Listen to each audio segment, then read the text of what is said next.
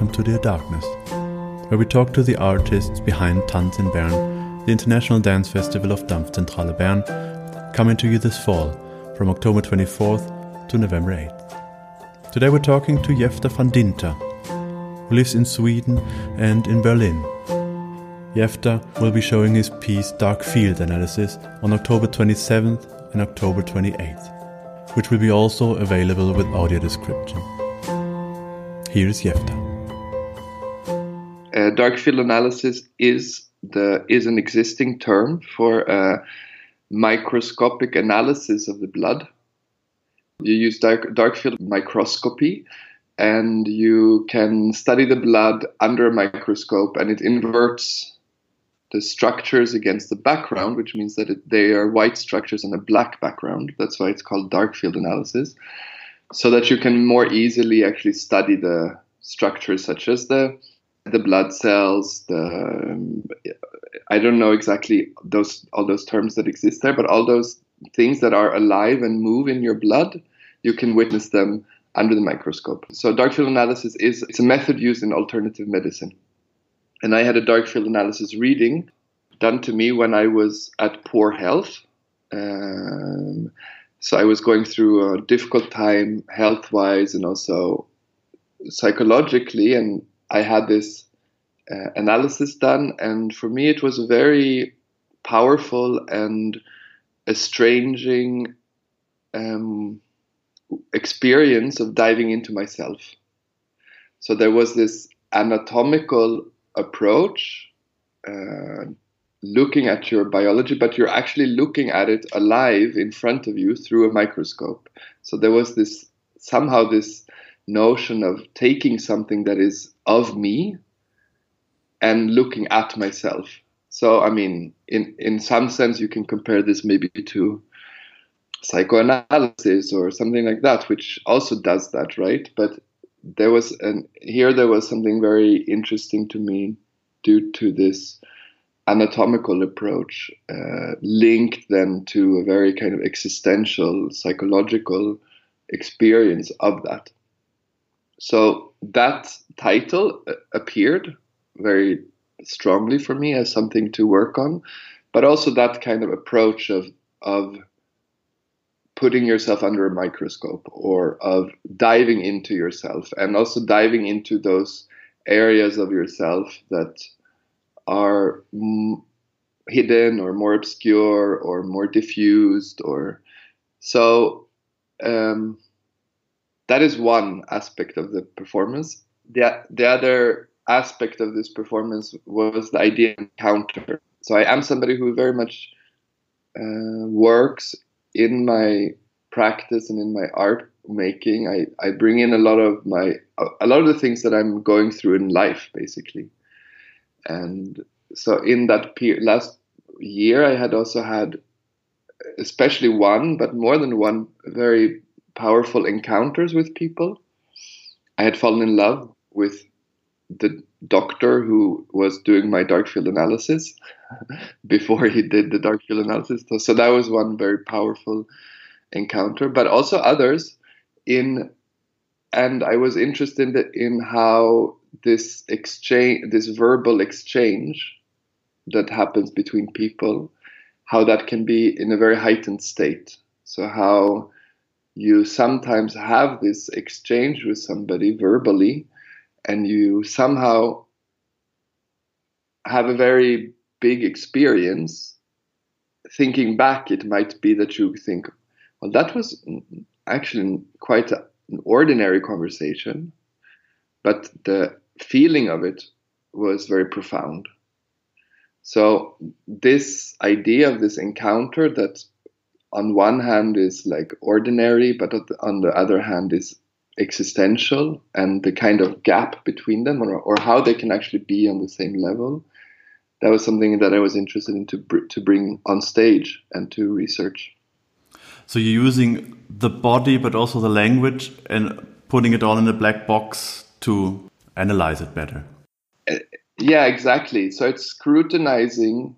I would say it's it's somehow scrutinizing this encounter, and it's scrutinizing um, this also how you through the encounter and through language dig into one another and get into the other person and get under their skin, literally speaking, which is also a line that we use in the piece.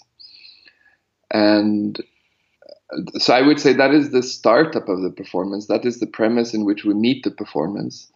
And slowly, as the piece moves on, there's more like a dissolution, actually. There's more dissolving of a space that is more like analytical and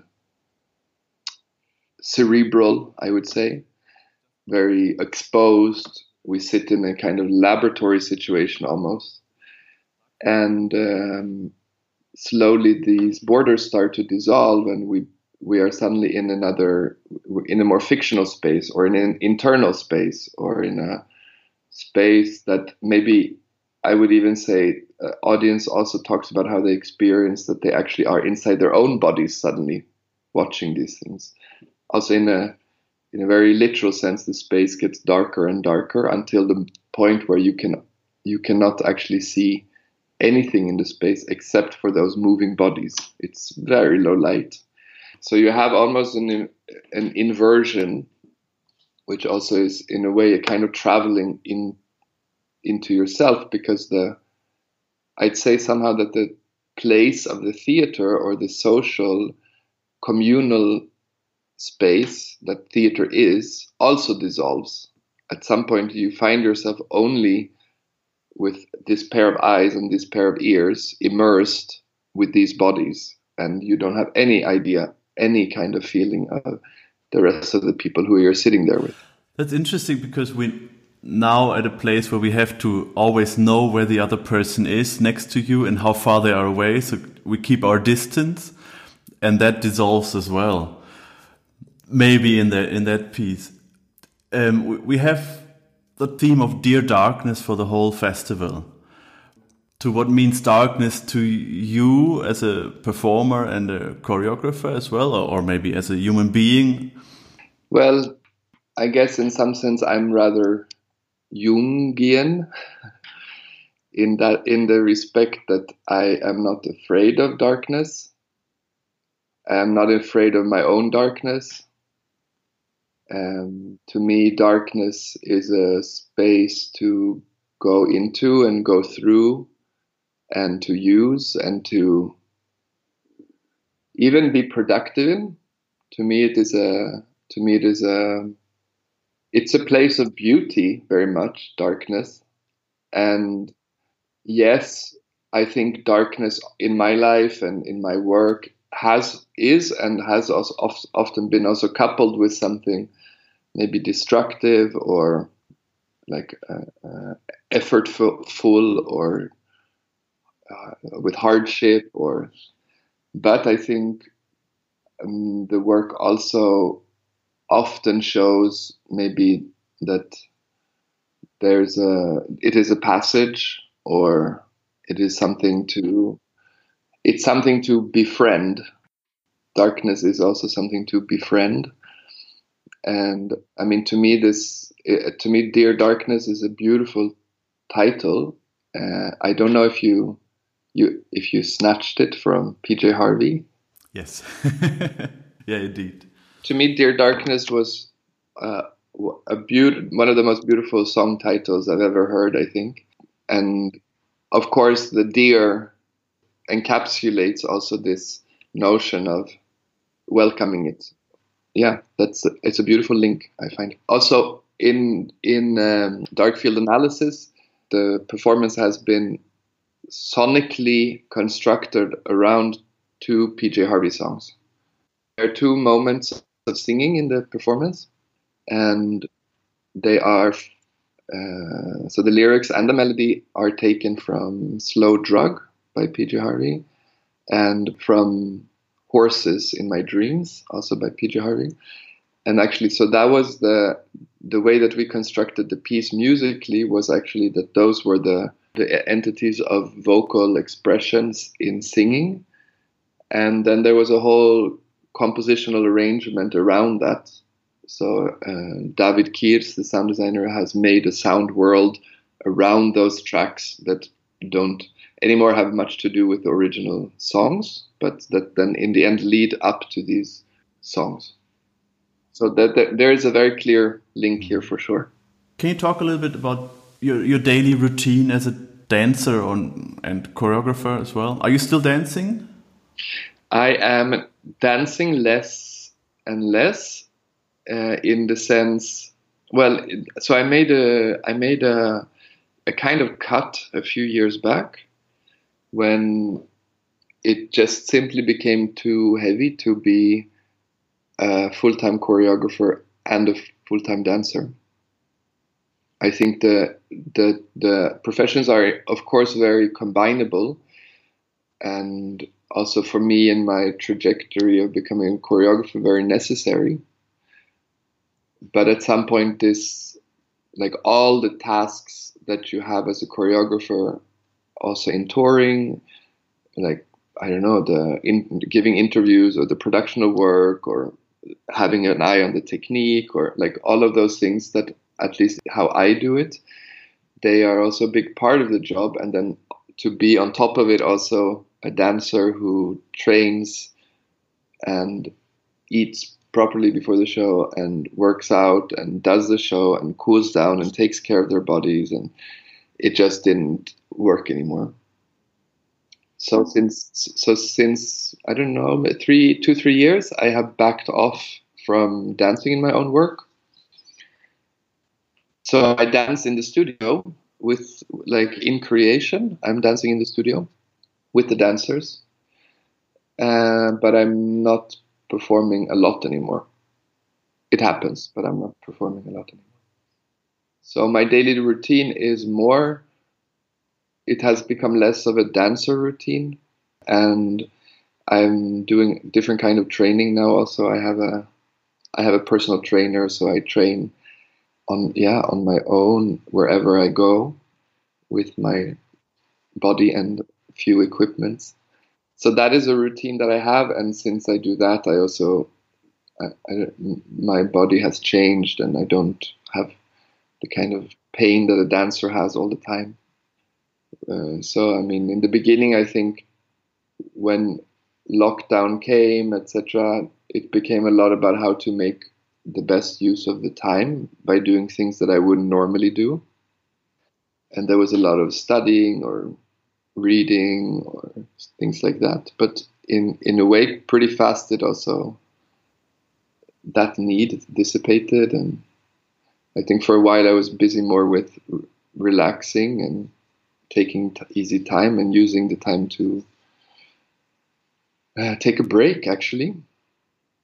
And then that was getting into frustration and the need to work. And so then i was also then i also was lucky because i could get back to work. I had chances to get back to work even during lockdown even with other people because i was sharing a household with somebody i could dance with and in sweden the restrictions are have been less uh, hard I've been lucky because I work. I'm working on a solo for a dancer in Cullberg. So also because it was a solo, we could already be working before the summer. And actually now, now there are not no such restrictions anymore in Sweden. So groups can work together now. And at the moment, I've been also going a lot to uh, archipelago outside of Sweden, and I'm there right now. So I've been spending a lot of time in nature, actually. Yeah, it does help against some darkness sometimes. it does, yeah, and it also, for me, it especially this year, it has been. I mean, nature has been a place for me to spend a lot of time in, in general in my life, but especially this year, it's also been a way to not deal with the psychology of Corona much uh, which you meet much more in cities or it, or when you're actually in theaters or you know like or when you're trying. This trying is getting very testing. Yeah on an island like here where there are 20 houses and six inhabitants over who live here full time uh, you you just don't have this issue.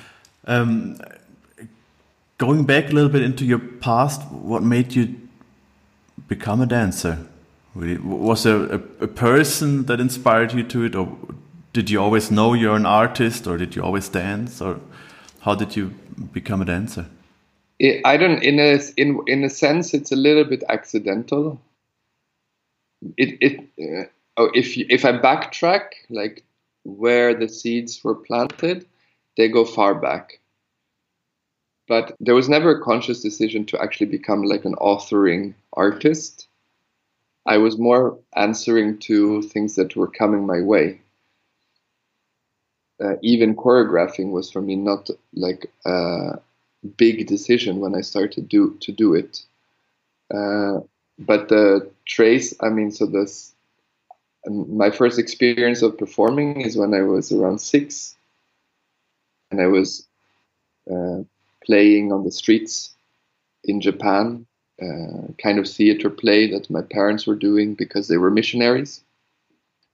I was the flower in the creation story, and we would stage a play of Adam and Eve and Satan and God, and so that was that was my very first experience of being on stage in a way, and somehow dancing became part of my life as a teenager. I was doing hip hop and I was doing funk and I was, and then at some point, uh, a friend of mine t- took me to a dance studio, re- really like a, for evening classes, and the teachers were so enthusiastic that they just said they kind of convinced me to start dancing.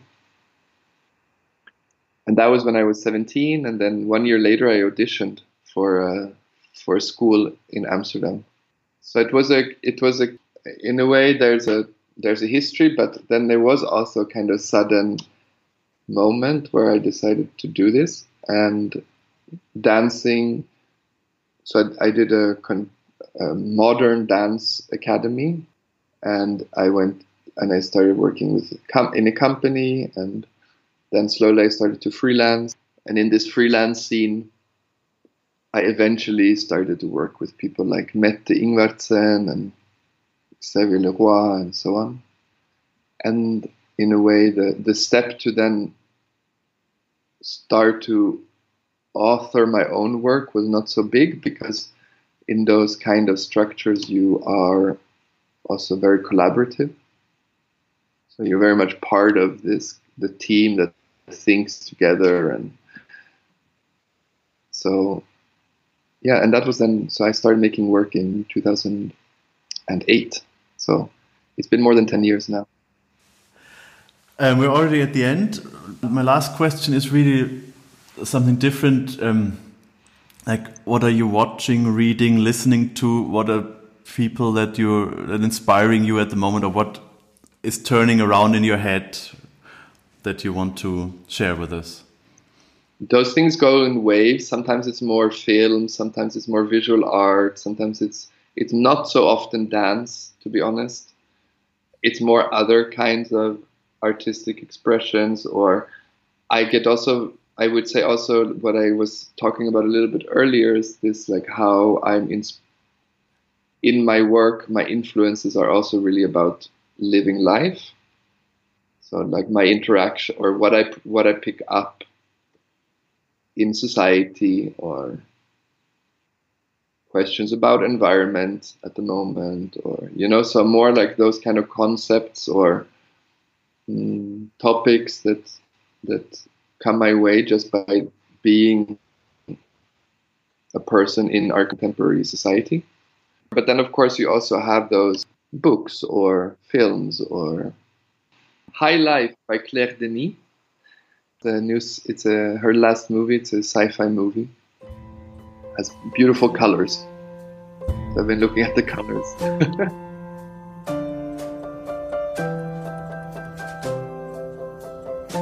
that was Dear Darkness, where we talked to the artists behind Tanz in Bern, the International Dance Festival of Dampfzentrale Bern, from October 24th to November 8th. You can buy tickets and find more information on tanzinbern.ch. See you there.